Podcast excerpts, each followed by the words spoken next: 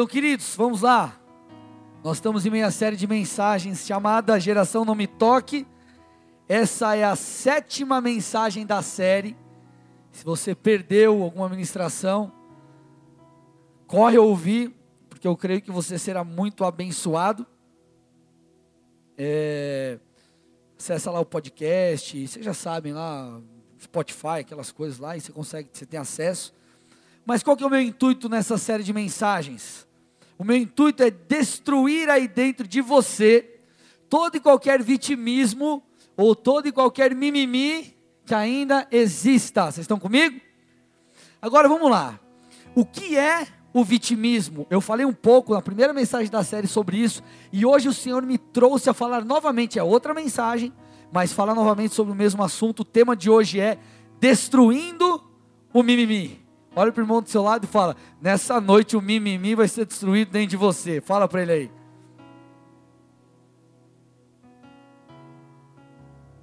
Olha para o irmão do outro lado e fala assim: Ainda tem tempo para você ir embora. Ainda dá tempo para você ir embora. Brincadeiras à parte, vai embora não, tá? É só para te encorajar. Então vamos lá, gente. O que é o vitimismo? A geração não me toque ou os vitimistas são aqueles que vivem sentindo pena de si mesmo. Gente, o que, que o vitimismo faz? O vitimismo faz com que as pessoas projetem a culpa da sua falta de resultado nos outros, projete a, a culpa pela falta de resultados no governo, no pastor, no líder, no pai, na mãe, em toda e qualquer outra pessoa, mas nunca em si mesmo. A geração não me toque é uma geração que olha apenas para o seu próprio umbigo. O que é importante para essa galera é a própria vida, seus próprios resultados, enfim, tudo é para ela mesma, para ela mesma.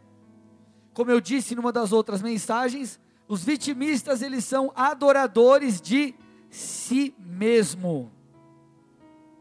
O que, que eles querem? Vocês estão comigo aqui mesmo, gente?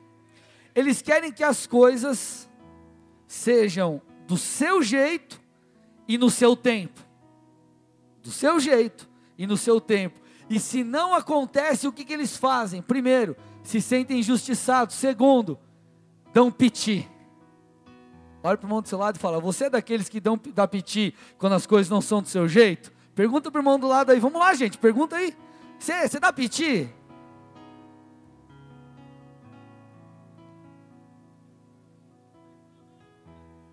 Então vamos lá, o que, que essa galera faz? Dá piti e se sente injustiçado. Injustiçado porque não foi promovido no trabalho. Injustiçado porque tomou um toco da namorada. Né? Eu perguntei na quinta-feira e vamos ver no culto de domingo se a galera é, é mais. reconhece mesmo assim as verdades. Quem aqui, homem, você tomou um toco de uma namorada já? Levanta a mão. Ó, oh, que legal. Na quinta dava todos os machão de braço para baixo, assim, não erguia, não. Eu que já dei altos tocos, pastor. Injustiçado porque tomou o toco da namorada, do namorado. Injustiçado porque não foi ungido diácono, presbítero, não virou líder ou qualquer outra coisa parecida. Injustiçado porque apresentou um projeto ou deu uma ideia no trabalho ou em qualquer outro lugar, mas a sua ideia não foi aceita. Eles se sentem injustiçados e dão. Você fala piti, tá? Se sentem injustiçados e dão Para essa galera, geração não me toque, ou geração mimimi, ou como um amigo meu, pastor lá da Poema, falou que um colega dele vai começar, um outro pastor amigo vai começar uma nova série chamada Evangelho de Pelúcia, né? Seja geração mimimi, Evangelho de Pelúcia, ou qualquer outra coisa, é, para essa galera, geração não me toque, é, eles não importam se algo, se viver algo, é, está no tempo de Deus ou não. Para eles não é importante se chegou o momento do Senhor abençoar, se chegou o momento de Deus o levantar. Para eles importa viver o que eles querem. Tem que ser agora, tem que ser do meu jeito, tem que ser do meu tempo, porque se não for Deus, eu te largo. Então o cara não está preocupado em Deus fazer a vontade dele, em as coisas serem no tempo de Deus, ele está preocupado em viver aquilo que quer. Por isso que eu disse que são adoradores de si mesmos. Então, na verdade, a geração não me toca é uma geração orgulhosa. O vitimismo, na verdade, pode parecer duro isso, mas ele é um orgulho travestido. Vocês estão aqui, gente? Porque o vitimismo faz o quê? Com que a pessoa se esconda atrás de uma suposta injustiça. Então é muito mais fácil eu me esconder atrás de algo e falar: ai, sabe por que minha vida não vai para frente? Porque a culpa é do PT, do PSDB, do PCdoB, do, do P não sei do que, do Z não sei do que mais. É do Lula, é do Collor, é do. Por quê? Porque ele se esconde aqui e ele tem uma desculpa. Ao invés de ele encarar de frente a situação e falar: não, quem precisa mudar sou eu. Quem vai determinar a minha vida não é governo, não é condição econômica, é meu Deus, eu sou fiel ao Senhor. Vocês estão aqui, gente? Então o vitimismo, na verdade, é, é um orgulho. Porque a pessoa se esconde atrás de uma mentira, conta uma mentira para si mesmo e vive debaixo de um alto engano. A coisa não acontece como o vitimista quer, então o que, que ele faz? Ele começa a se fazer de coitado. Olha o pessoal do seu lado e fala assim: está se fazendo de coitado, eu não? Ai, tadinho de mim. Ai, coitadinho. Se você tem intimidade com a pessoa, faz um, faz assim no, no rostinho, faz assim, coitadinho, tadinho, faz aí, tadinho, tadinho.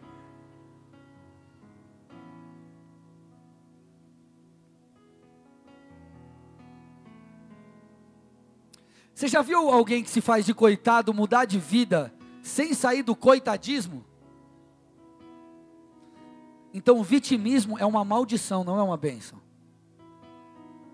Então a geração não me toque não gosta de ser corrigida, é uma galera que não gosta de ser corrigida. É uma galera que não tem humildade suficiente para assumir os seus erros e mudar.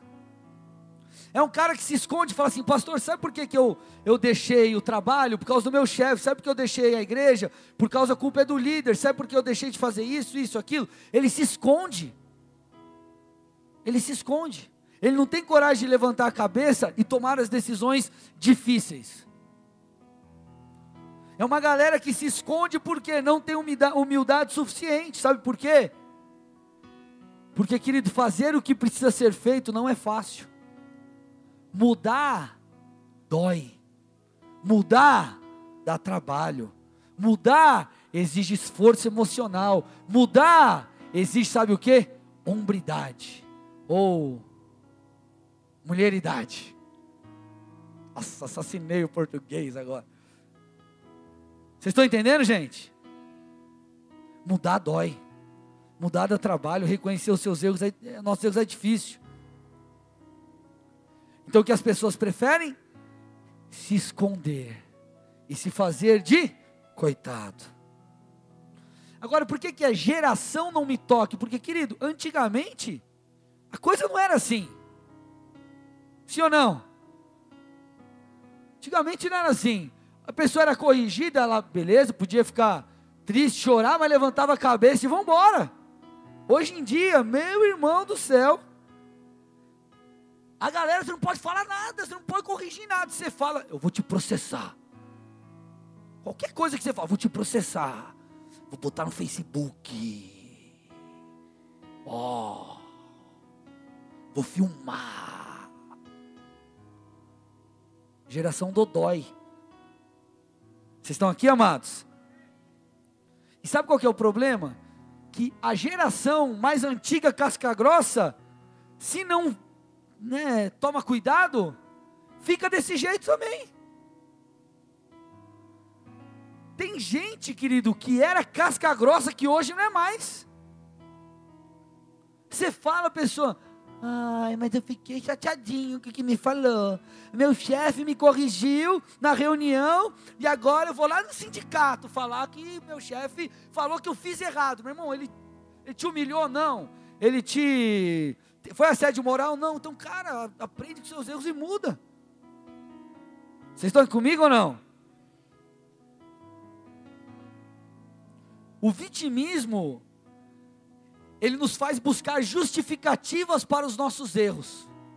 Por isso que a pessoa projeta a culpa. A culpa é do governo, é do pastor, é do líder, é da minha mãe, é do meu pai, é da tia, é da avó, é do cachorro, é do Silvio Santos, é da Globo, é da novela, é não sei de quem. Ele joga a culpa em todo mundo, sabe por quê? Em nome de uma paz interior. Porque é difícil, querido, você ter que chegar diante do espelho, olhar e falar: mano, eu tô errado. Cara, eu tô zoado. Eu errei, eu vacilei, eu pequei. Jesus, eu errei. Então o que a pessoa faz? Inventa um troço, acredita numa mentira, acredita com tanta força que aquilo vira uma verdade para ela, só que na verdade é uma paz mentirosa. E sabe o que isso vai fazer com você? Destruir a sua vida. Está fazendo sentido aí ou não? Então, meu irmão, pare de se fazer de vítima, porque você não é vítima. Não se faça de vítima. Não fique se fazendo de coitado. Não seja alguém melindroso. Meus irmãos, pessoas não avançam nos negócios, não avançam na família, não rompe o ministério, porque o vitimismo impede elas de verem aquilo que precisa ser melhorado e mudado. Como que eu vou ver que eu estou errado se eu ponho a culpa no outro? Como que eu vou ver que eu estou errado e vou mudar, vou melhorar, vou me tornar a versão 2.0 atualizada?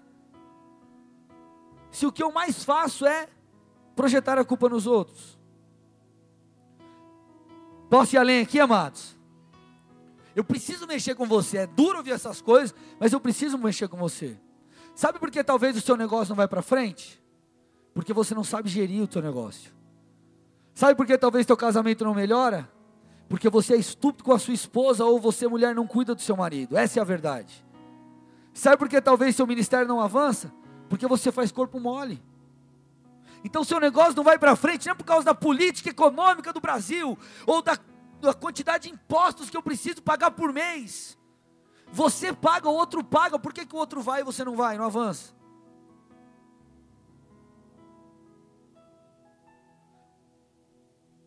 Vocês estão aqui comigo ou não? Então, querido, chega de colocar a culpa nos outros. Seu casamento não vai para frente, talvez realmente. Não é porque ela não cuida de você, mas é porque você não é estúpido. Então nós temos que parar de achar culpados. Ah, pastor, meu ministério não vai para frente porque ninguém me ajuda. Querido, faz você dar um jeito. Se vira. Faz acontecer, Deus é contigo. Você não é uma vítima. Agora, é mais fácil nós pensarmos como vítima. Porque isso tira um fardo das nossas costas e nos exime de toda e qualquer responsabilidade. Agora, viver dessa maneira, se fazer de vítima e de coitado, sabe para onde vai te levar isso? Para o buraco. Quando você ficar falando, por exemplo, ah, minha vida não vai para frente porque eu ganho pouco. Experimenta administrar bem o que Deus te deu, ser fiel a Ele e trabalhar bastante. Você vai ver se Deus não vai, se você não vai prosperar. Agora, não, pastor. Quando você é fiel, Deus abre oportunidades onde não tem surge negócio onde você menos imagina. Por quê? Porque você é fiel e você não dá desculpa. Não, mas quando eu estiver ganhando 100 mil reais eu vou ser fiel, irmão. Se você não é fiel no pouco, você não vai ser fiel no muito. E mais, se você não é fiel no pouco, Deus não vai te colocar sobre o muito. Então, gente, vamos lá. O vitimismo nos faz andar na síndrome do Éden. Síndrome do Éden. Qual é a síndrome do Éden? Fotinho, vai, fotinho. Falou que eu ando muito. Tá dando para pegar umas fotos hoje? Amém. Aleluia. Gênesis 3, abra aí comigo. Gênesis 3, 6 a 13. Vamos ver se você vive debaixo da síndrome do Éden. Diz o texto: A mulher viu que a árvore era linda e que seu fruto parecia delicioso, e desejou a sabedoria que ele lhe daria. Assim tomou do fruto e o comeu. Depois deu ao seu marido que estava com ela e ele também comeu. Naquele momento seus olhos se abriram e eles perceberam que estavam nus. Por isso costuraram folhas de figueira umas às outras para se cobrirem. Quando soprava a brisa do entardecer, o homem e sua mulher ouviram o Senhor Deus caminhando pelo jardim e se esconderam dentre se esconderam dele entre as árvores. Então o Senhor Deus chamou o homem e perguntou: Olha lá, gente. Então Deus chamou o homem e perguntou: Onde você está? Ele respondeu: Ouvi que estavas andando pelo jardim e me escondi. Tive medo, pois estava nu. Quem lhe disse que você estava nu? perguntou Deus. Você comeu do fruto da árvore que eu lhe ordenei que não comesse? Olha agora, gente. O homem respondeu: Foi a mulher que me deste. Ela me ofereceu do fruto e eu comi. Então o Senhor Deus perguntou à mulher: Mulher, que foi que você fez? Olha a resposta da mulher: A serpente me enganou, por isso eu comi do fruto. Querido, Deus procura o homem e o homem, como sacerdote responsável pela família, deveria falar: Não, é verdade, erramos. O que, que ele fez? Colocou a culpa na mulher. Na mulher. E Eva, aí Deus chega para mim, então tá, Eva, o problema é contigo, então vamos lá, Eva. O que, que aconteceu? Não, não, não, não. Quem me enganou foi a serpente. Ambos se fizeram de vítima. Sabe o que eu aprendo aqui? Que o vitimismo nos cega para a verdade. Enquanto você se fizer de vítima, você não vai reconhecer o seu pecado. Enquanto você se fizer de vítima, você não vai reconhecer que tem que melhorar no seu trabalho, que tem que ser mais excelente, que tem que ralar mais, enfim, que precisa mudar algum comportamento dentro da sua casa, com seus pais, com sua família, enfim. Enquanto você se fizer de vítima, você não vai enxergar, porque o vitimismo ele te cega.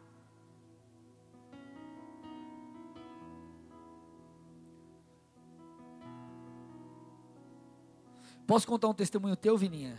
Da tua. Que você me contou uma vez do diaconato, que você não foi ungido e depois. Se eu, se eu vou, vou, contar mais ou menos como eu lembro. Anos atrás teve tivemos uma unção de. Acho que foi diaconia ou presbitério? Diaconia? Presbitério? Unção de presbitério. O era, o Vinícius era diácono, hoje ele é presbítero aqui, responsável pelo domingo de manhã. É, ele não, não havia sido ungido, outras, outras pessoas, outra pessoa tinha sido ungida, e ao invés de ele se fazer de coitado, e falar assim, ah Deus, e começar a dar piti, o que, que ele fez? Deus, eu tenho uma chamada, o Senhor me escolheu, o que, que eu preciso fazer, o que, que eu preciso melhorar? Até que algumas coisas foram ajustadas na vida dele, chegou o tempo de Deus, então tudo aconteceu. Agora, se ele tivesse dado piti, se feito de vítima, ele não escutaria Deus. E se ele não escuta Deus, ele não muda, se ele não muda, as coisas não acontecem. Vocês estão comigo ou não, amados? Então o vitimismo te cega. Fala isso para a pessoa do seu, do seu lado: o vitimismo te cega. Isso é muito terrível, gente, porque é só a verdade que liberta. Então não tem como você ser liberto se você não enxergar a verdade. Se você for vítima, você não enxergará a verdade. E talvez a verdade, gente, que nós precisamos entender é: minha empresa não vai para frente, eu não sou um bom gestor mesmo. Ah, meu casamento está tá uma desgraça, sim, eu sou estúpido com a minha esposa. Ah, meu ministério não rompe, claro, eu não cuido direito. Nem sempre é a verdade que nós queremos ouvir, mas talvez seja a verdade que nós precisamos ouvir. Porque por mais que a verdade doa, é a verdade que nos sara. Vocês estão comigo, amados? Na última ministração, quinta-feira, eu falei sobre a importância dos nãos em nossas vidas. Os nãos, ou vamos lá, a, a, a falta de resultados, talvez é justamente aquilo que nós precisamos receber para que possamos, querido, mudar. Quando que você para para avaliar algo? Quando está errado, sim ou não? Treinador só troca o time quando o time está perdendo, está ganhando. Vamos aí, negão, está tudo certo. E muitas vezes Deus, Deus olha e fala: puxa, aquele camarada precisa mudar. E o que, que acontece? O que nós precisamos muitas vezes para mudar são os nãos em nossas vidas. Quem sabe, meu irmão, um não que você recebeu de Deus é justamente o antídoto para sarar uma ferida, enfim, um veneno, mudar algo aí que está na sua vida. Só que para isso você vai ter que entender, cara, eu não sou uma vítima. Eu sou alguém chamado por Deus. Eu sou alguém separado pelo Senhor para viver coisas incríveis. Então, quando você entende isso, você fala: Deus, amém. Eu fui separado para viver coisas incríveis do Senhor. O Senhor quer mudar a minha vida, quer abençoar minha casa, transformar o meu lar. O Senhor quer me dar um ministério abençoado. O Senhor quer abençoar as minhas finanças. Então, Deus, por favor, me mostra onde estou errando ou o que eu preciso fazer, ou Deus, estou no caminho certo, preciso apenas insistir. Porque, meus irmãos, o vitimismo, na verdade, ele é uma desonra para com Deus. Porque o camarada que se faz de vítima, ele acredita que vai ser difícil prosperar, ele acredita que é impossível santificar a sua vida, e ele acha que essa coisa de vida abundante é uma baboseira. E por que que desonra a Deus? Porque a Bíblia diz que nós podemos prosperar, que devemos nos santificar e que a vida plena é uma promessa muito clara. Então, se você se faz de vítima, você desonra a Deus, é como se você cuspisse na Bíblia. Entre aspas, você, cara, eu estou desonrando Deus, não vale nada disso daqui. Porque eu me faço de coitado, nunca minha vida vai mudar, nunca nada vai dar certo. Deus está falando, ei, não é isso não, é o contrário. Abra os seus olhos, mude, se arrependa, tenha um comportamento diferente. Porém, meus irmãos, nós estamos aqui, eu estou aqui essa noite para denunciar em nome de Jesus todo o vitimismo. Para que você, meu irmão, em nome de Jesus, entenda que precisa andar em humildade. Porque, gente, o vitimismo é um dos grandes males dessa geração. E eu vou avançar aqui, tudo bem? Amém ou não, gente? Vocês estão. Tá bênção ou que vocês, vocês estão prestando atenção? É isso? Amém. Por que, que o vitimismo é um dos grandes males dessa geração? Porque os seus prejuízos, eles não são apenas individuais, presta atenção nisso. Mas se você tiver uma cabeça, querido, uma visão macro, você vai perceber que os prejuízos do vitimismo na sociedade também são coletivos. Vou dar um exemplo aqui, viaja comigo aqui, tá? Viaja comigo. Vamos supor que você decida empreender. Você começa ali um negócio próprio, e cara, o negócio tem muito potencial. Você vende um produto que é inovador, e a, a, a, o produto ele é, ele é excelente, a proposta ela é bastante inovadora. Porém, no começo a coisa não anda do jeito que você esperava, está meio aos trancos e barrancos, então o que você faz? Você decide fechar o negócio. E não deveria. Estou dando um exemplo, tá? Você decide fechar o negócio, mas não deveria. É claro que em algumas circunstâncias você começou um negócio, talvez você precisa recuar, talvez o recuar é a decisão mais sábia. Porém, aqui nós estamos, né, falando num sentido figurado, né? Você não deveria fechar. Só que o que acontece? Tem pessoas que, por medo de encarar de frente, por medo de, de, de por querer se fazer, é mais fácil eu me fazer de coitado e voltar para o meu antigo trabalho e ganhar o que eu ganhava, do que eu sair desse casulo, encarar de frente e insistir para viver algo diferente. O que, que o camarada faz? Mesmo não devendo fechar, vai e fecha. Por quê? Por causa do vitimismo. O que, que a gente percebe? Dois problemas. Primeiro, um prejuízo individual, ou seja, ele podia, como o produto era excelente, a proposta era inovadora, ele podia crescer, ele ia prosperar financeiramente. O cara podia expandir o negócio num futuro próximo. Então ele teve um prejuízo pessoal. Porém, por causa da, do vitimismo, por causa do mimimi. Estou usando um exemplo, tá, gente? Não estou falando que quem fecha negócio é vitimista, pelo amor de Deus. Estou só usando um exemplo para você entender onde eu quero chegar, tá? Por causa do vitimismo, o cara fechou. Além de ele não romper, ser abençoado, ele deixou de abençoar muitas outras famílias. porque ia ter funcionários, provavelmente a empresa ia crescer porque o produto é bom, a proposta é excelente. Se ele tivesse uma boa gestão ali, o negócio ia acontecer, ele ia abençoar outras famílias, o bairro dele ia, ia, ia ser abençoado financeiramente, a economia ali ia, ia, ia girar, enfim, só teria ganhos. Mas o que acontece? Por causa do vitimismo, mais uma vez ele recuou. Não só ele perdeu, mas também a coletividade perdeu. Eu estou dando um exemplo de um cara, uma empresa, um negócio. Imagina o vitimismo dentro de uma sociedade, dentro de um bairro inteiro, de uma cidade inteira, de uma nação inteira. Um monte de gente deixando de viver coisas maravilhosas porque se fazem de vítima e de coitado e não querem encarar de frente as coisas. Pela falta de humildade, pelo orgulho, porque é mais fácil esconder um buraco do que reconhecer os erros. Então o vitimismo, gente, ele é um, ele é, é, é um efeito dominó de desgraça. Inclusive na sua família.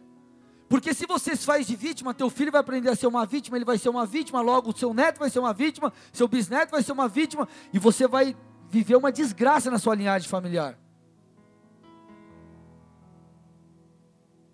Vocês estão aqui? Rompa com isso pelo amor de Deus. Não aconteceu o que eu esperava, meu irmão. Busca de Deus. Às vezes, cara, não era para ter acontecido, não era o tempo. Ou se tem alguma coisa, muda, corrige, ajusta. Mas não fique se fazendo de vítima, de coitado, sendo melindroso.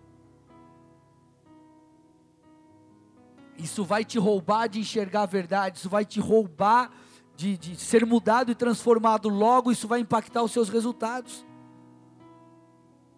Não seja roubado pelo vitimismo, porque o vitimismo é um roubo. João 10, 10. Abre aí comigo. Diz o ladrão: vem para roubar, matar e destruir. Então qual é a função do ladrão? O ladrão rouba, o ladrão mata e o ladrão destrói. E o vitimismo é um roubo, ele é uma, ou melhor, vitimismo é uma espécie de ladrão. E ele faz essas três coisas conosco: rouba, mata e destrói. Primeiro, rouba a nossa identidade. Segundo, mata a nossa fé. Terceiro, destrói o nosso futuro. Primeiro, vamos lá. O vitimismo rouba a nossa identidade. Queridos, vamos lá. Identidade. Ah, eu pude viver muitas coisas no Senhor quando eu comecei a entender quem eu era. Porque na verdade a identidade te dá a autoridade. Quando você entende quem você é no Senhor, você começa a agir daquela maneira e viver daquela maneira. A Bíblia fala sobre isso, o apóstolo Pedro nos mostra quem nós somos diante de Deus. 1 Pedro 2,9, vocês estão comigo, gente? Vamos prestar atenção aqui, amém? 1 Pedro 2,9 diz assim: Vocês, porém, são povo escolhido, reino de sacerdotes, nação santa, propriedade exclusiva de Deus. Assim, vocês podem mostrar às pessoas como é admirável aquele que os chamou das trevas para sua maravilhosa luz. Então, esse texto está falando de mim e de você quem nós somos diante do Senhor. Primeiro, ele começa falando que nós somos povo escolhido. Você já parou para perceber como ser escolhido é especial?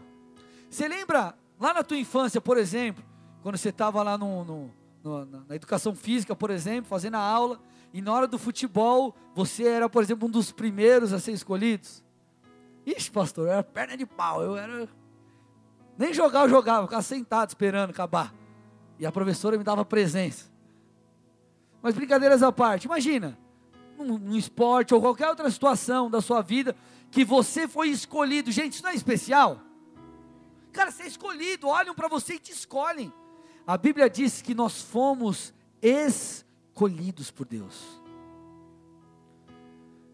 João 15,16 diz: Vocês não me escolheram, eu os escolhi. Olha lá, vocês não me escolheram, eu os escolhi. E os chamei para irem produzirem frutos duradouros, para que o Pai lhes dê tudo o que pedirem em meu nome.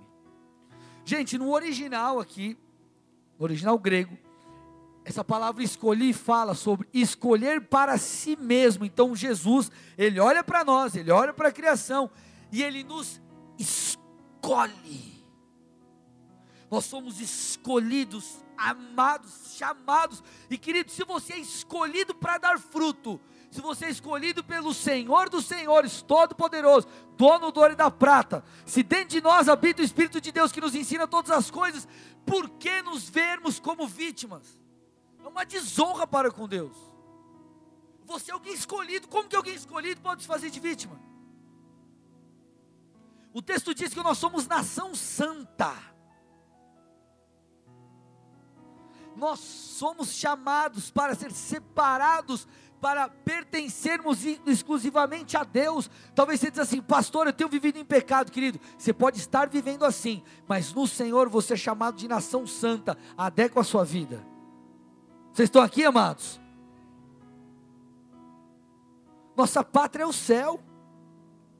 O texto fala que nós somos propriedade exclusiva de Deus, gente propriedade exclusiva de Deus. Sabe quando você está com a tua esposa, vem um cara, meu, esse cara, mulher minha, ninguém mexe. É exclusiva, é minha. Só para ilustrar aqui. Queridos, nós somos propriedade exclusiva de Deus. Propriedade exclusiva. Antes nós pertencíamos ao mundo, vivíamos debaixo do senhorio de Satanás, mas ao crer em Cristo Jesus, nós passamos a fazer parte do seu povo. Você foi alguém comprado, querido, não por real, por euro, por, por dólar, não foi um escambo que fizeram com você a troca na feira do rolo. Você foi comprado pelo sangue de Jesus Cristo. Então, se você foi comprado pelo sangue do Rei dos Reis e Senhor dos Senhores, como você pode se fazer de vítima?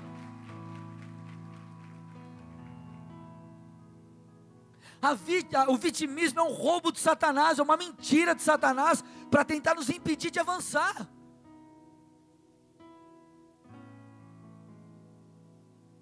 Como se essas verdades não bastassem. Cara, a Bíblia traz diversas outras promessas. Diversas outras promessas. Então quero te dizer com tudo isso: você não é uma vítima, meu irmão. Você é alguém separado para dar frutos.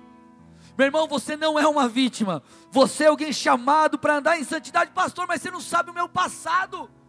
Querido, não importa o seu passado, o teu Deus, Ele joga no mar de esquecimento se você se arrepender, e Ele te capacita para viver um presente diferente, para colher um futuro extraordinário. Dê uma salva de palmas a Jesus.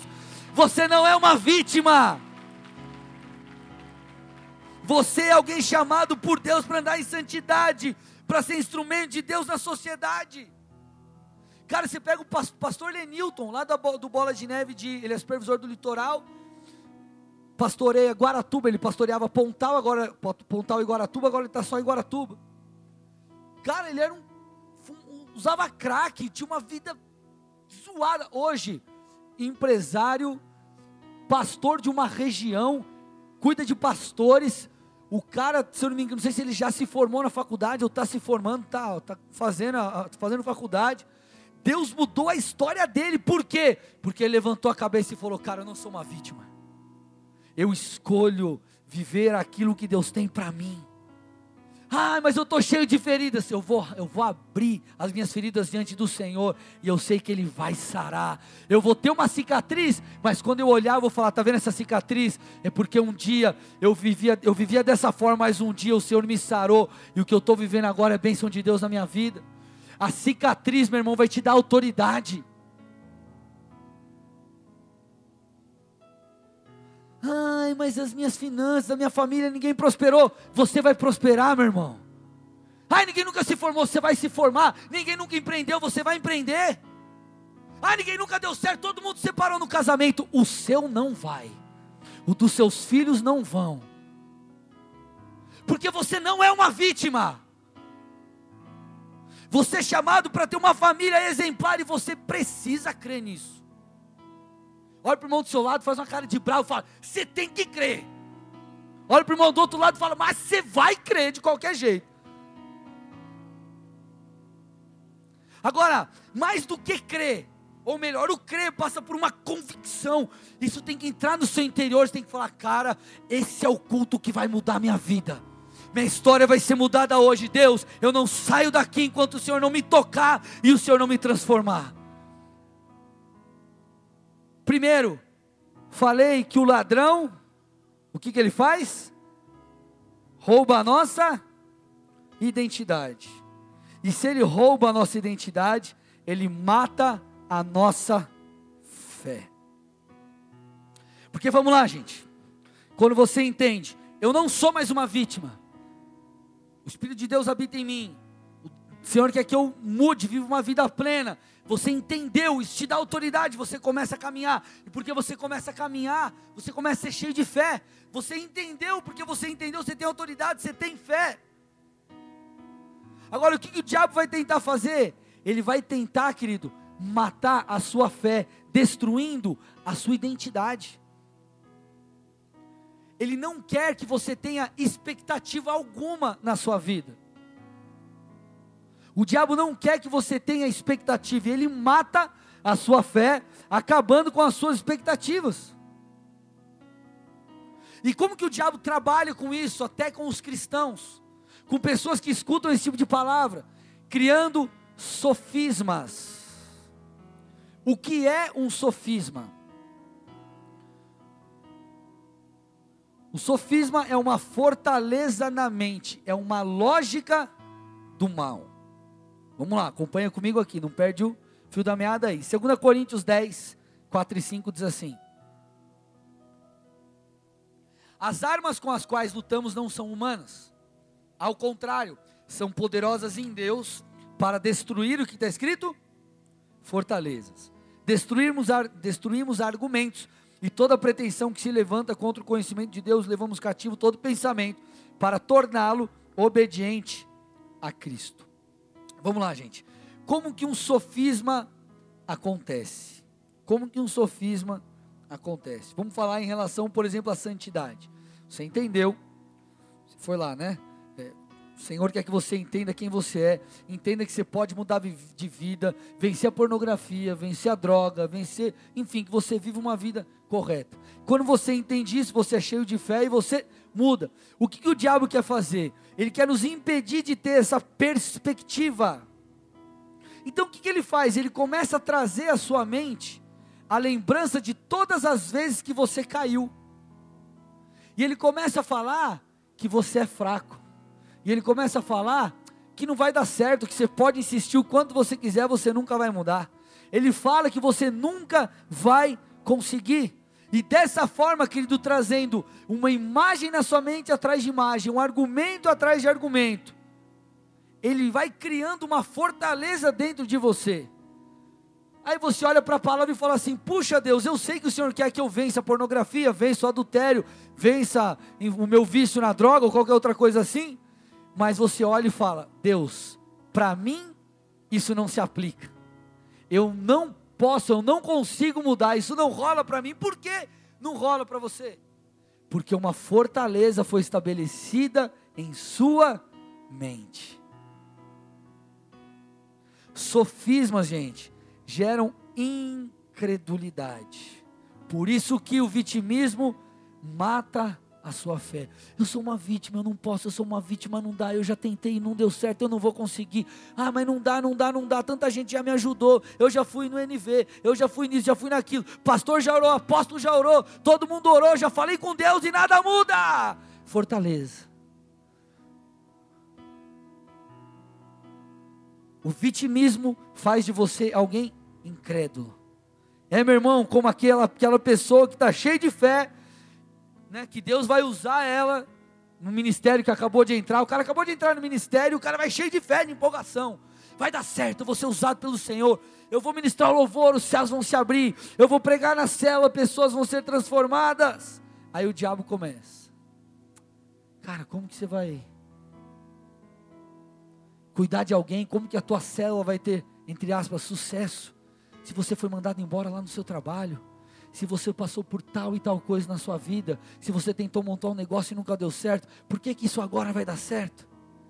E se você cai nessa ladainha, meu irmão, uma fortaleza começa a tomar conta da sua mente. Para quê? Para que a sua fé seja destruída, para que ele mate a sua fé. Mas hoje, querido, a boa notícia que eu tenho para te dar é que você não é uma vítima. Todo e qualquer sofisma será quebrado no nome de Jesus, porque Deus te chamou para viver uma vida abundante. Não importa se você tentou uma, duas, três, você vai tentar pela quarta, pela quinta, pela sexta, pela sétima, até que você, até chegar a hora que você vai conseguir, até o momento de você ser liberto, até a hora de você prosperar, até a hora de pessoas se converterem.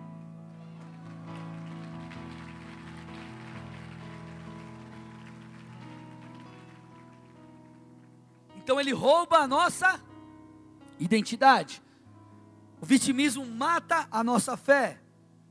E logo, ou como consequência, ele destrói o nosso futuro.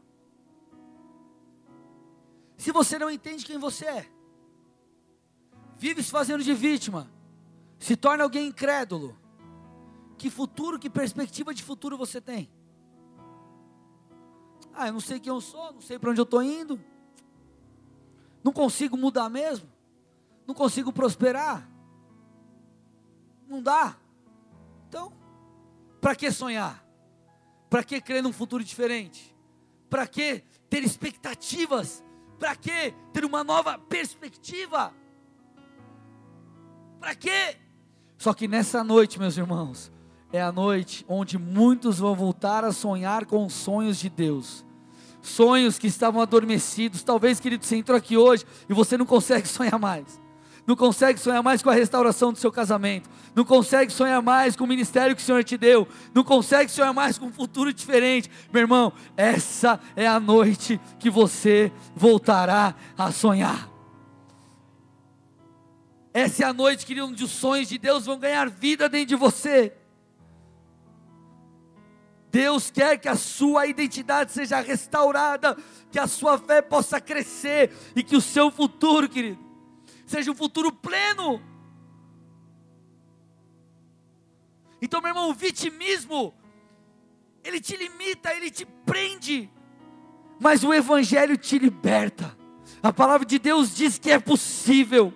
Se Deus disse que Ele faria, meu irmão, Ele vai fazer. Você precisa fazer, obviamente, a sua parte. Vai ter dificuldades no caminho, sim. Você vai chorar, vai. Vai ser injustiçado, vai. Vai ser difícil, vai. Todo mundo vai cooperar com você, não. Você vai pisar na bola, vai. Assim como acontece comigo. Porém, se você não se fizer uma, não se fizer de vítima, mas levantar a cabeça e falar, cara, eu vou mudar cada dia mais, eu vou andar em arrependimento, eu vou insistir, eu não vou parar, eu não vou ser limitado pelas palavras de maldição, mas eu vou fixar os meus olhos na promessa de Deus, meu irmão vai ser questão de tempo você chegar lá. Olha o que a Bíblia diz, eu estou fechando a palavra, Efésios 3,20. Aquele que é capaz de fazer infinitamente mais do que tudo que pedimos ou pensamos, de acordo com o seu poder que atua em nós. Esse é o nosso Deus. Meu irmão, vamos lá. Pense comigo. Chega um cara aqui para você, que você sabe que está quebrado financeiramente, e fala assim para você, com aquela voz meio, aquela voz de crente pentecostal: Irmão, senti algo da parte de Deus hoje. Domingo que vem, trarei uma oferta para você de 25 mil reais. Ninguém vai dar um aleluia?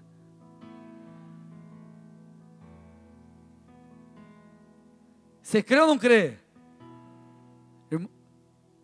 O cara está quebrado. Você acredita que ele vai te dar?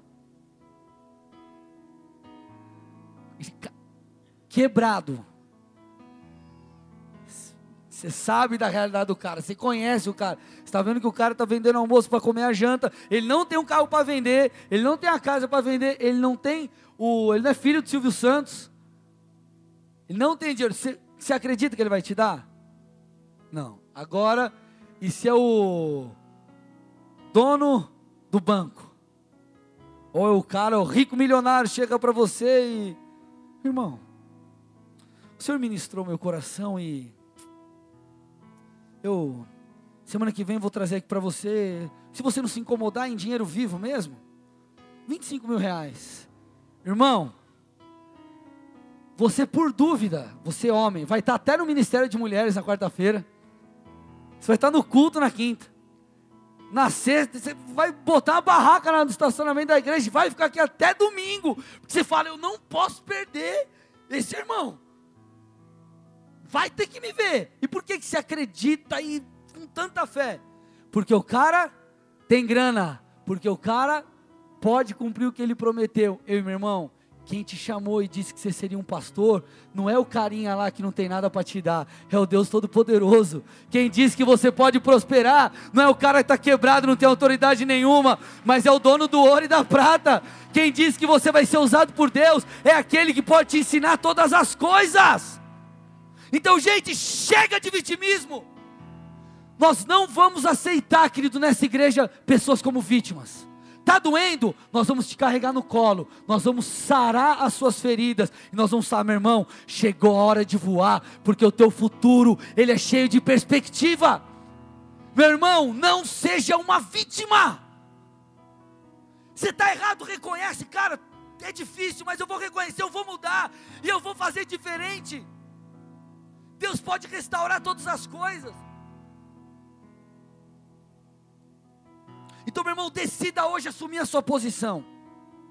Não ponha a culpa nos outros, porque você não vai na célula, porque você não vai na igreja, porque você não lê, porque você não ora. Ah, não, mas eu tenho um filho, dois filhos, três filhos, cinco filhos. Não, é porque é meu trabalho que é muito cansativo. Ou é isso, ou é aquilo, ou é aquilo outro. Não, é que você sabe, pastor, eu ganho pouco. Como que eu vou dar meu dízimo? Como que eu vou fazer tal coisa? Ai, como que eu vou estudar, meu irmão? Para de ser vítima. Dá um jeito dá um jeito.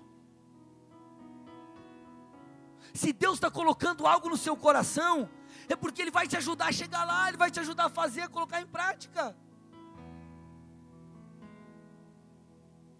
Meu irmão, essa é a noite onde todo vitimismo será denunciado e nós vamos orar para que ele seja quebrado. Se você tem sido corajoso e ao mesmo tempo humilde o suficiente para ouvir toda essa série, eu tenho certeza, se você está de coração aberto, Deus está falando com você e está te transformando. Essa é a sétima mensagem da série. Se você perdeu alguma volta, escuta. Mas, meu irmão, seja corajoso o suficiente para encarar as suas dores. Seja corajoso o suficiente para fazer o que precisa ser feito. Quando o vitimismo tentar tomar conta do seu coração, o denuncie no nome de Jesus. Porque se você vê dessa forma, querido, não perdendo os teus olhos, não tirando os teus olhos do alvo, mudando tudo aquilo que o Senhor pedir para você mudar, eu tenho certeza, meu irmão, que você viverá de estação em estação dias melhores e melhores. Eu tenho uma convicção no meu coração, Deus vai nos marcar nessa noite. Não está tá sendo um culto normal. A sensação que eu tenho é que algumas pessoas que têm dificuldade com isso, com o vitimismo, e gente, talvez o vitimismo veio de algo já familiar. Teu avô era assim, teu pai era assim, você é assim, você veio debaixo dessa cultura, por ideologias ou qualquer outra situação. A sensação que eu tenho é que o Espírito de Deus vai. É, vai cara, é como se eu, a visão que eu tenho é isso explodindo dentro das pessoas. Pessoas serão marcadas nessa noite. Feche seus olhos, curva sua cabeça em nome de Jesus.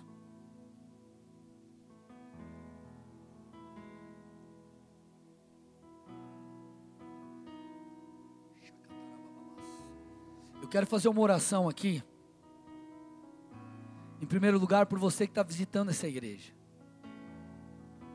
Querido, para Deus não existem coincidências se você está aqui, não foi fruto do acaso, mas foi obra de Deus. Me escute com muita atenção: Deus te trouxe aqui, e Ele te trouxe aqui para que você entenda que você não é uma vítima, mas que você é alguém especial, valoroso, amado, amada. Você é tão amado, querido, que Ele pagou por você com o próprio sangue dele. Quando nós entendemos isso, nós sentimos a necessidade de dar uma resposta a Deus. E a resposta que o Senhor espera de nós é arrependimento.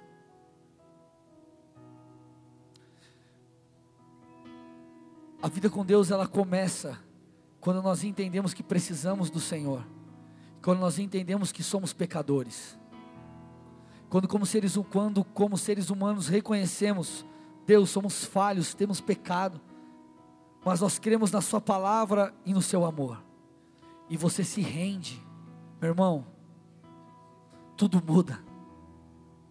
E eu não quero aqui, querido, te, te chamar para tornar, se tornar membro de uma religião, mas eu quero te dar a oportunidade de se arrepender diante do seu Criador e de ter uma experiência com Ele, porque Ele é real, Ele é de verdade. Ele não é uma filosofia, ele não é uma energia, uma utopia, uma mentira, ou lá um carinha que está preso, pendurado numa cruz. Não.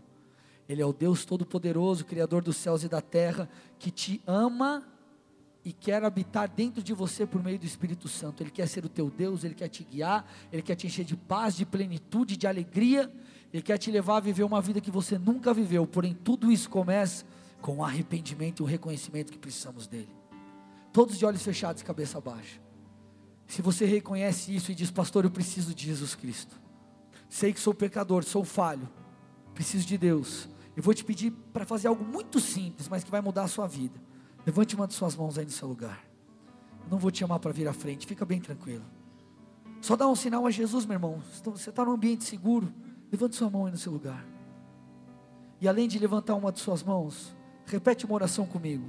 Diga assim, Senhor Jesus. Senhor Jesus. Nessa noite, nessa noite eu me arrependo. Eu me arrependo. Eu te peço perdão. Eu te peço perdão. Por todos os meus pecados. Por todos os meus pecados. E por todos os momentos. E por todos os momentos em que me fiz de vítima. Em que eu me fiz de vítima. Eu quero, meu Deus. Eu quero, meu Deus. Entender quem eu sou. Entender quem eu eu sou. quero, meu Deus. Eu quero, meu receber Deus. o seu amor. Receber o seu amor. E eu também. E eu também. Digo sim a ti. Digo sim a ti. Me guia. Me guia. A partir de hoje. A partir de hoje. Para essa vida abundante. Para essa vida abundante. Para que assim. Para que assim o seu nome. O seu nome seja glorificado. Seja glorificado através da minha vida, da minha em nome vida, de Jesus. Em nome de Jesus. Pai, eu entrego essas vidas a Ti. Em resposta a essa oração, a essa confissão, ao arrependimento, eu te peço visita aos teus filhos. Ah, meu Deus, o Senhor é um Deus vivo. Então eu te peço que eles possam ter uma experiência contigo agora, aí onde eles estão. Pai, estejam nos ouvindo pela internet ou aqui presentes, meu Deus, que eles possam ter uma experiência real e genuína contigo.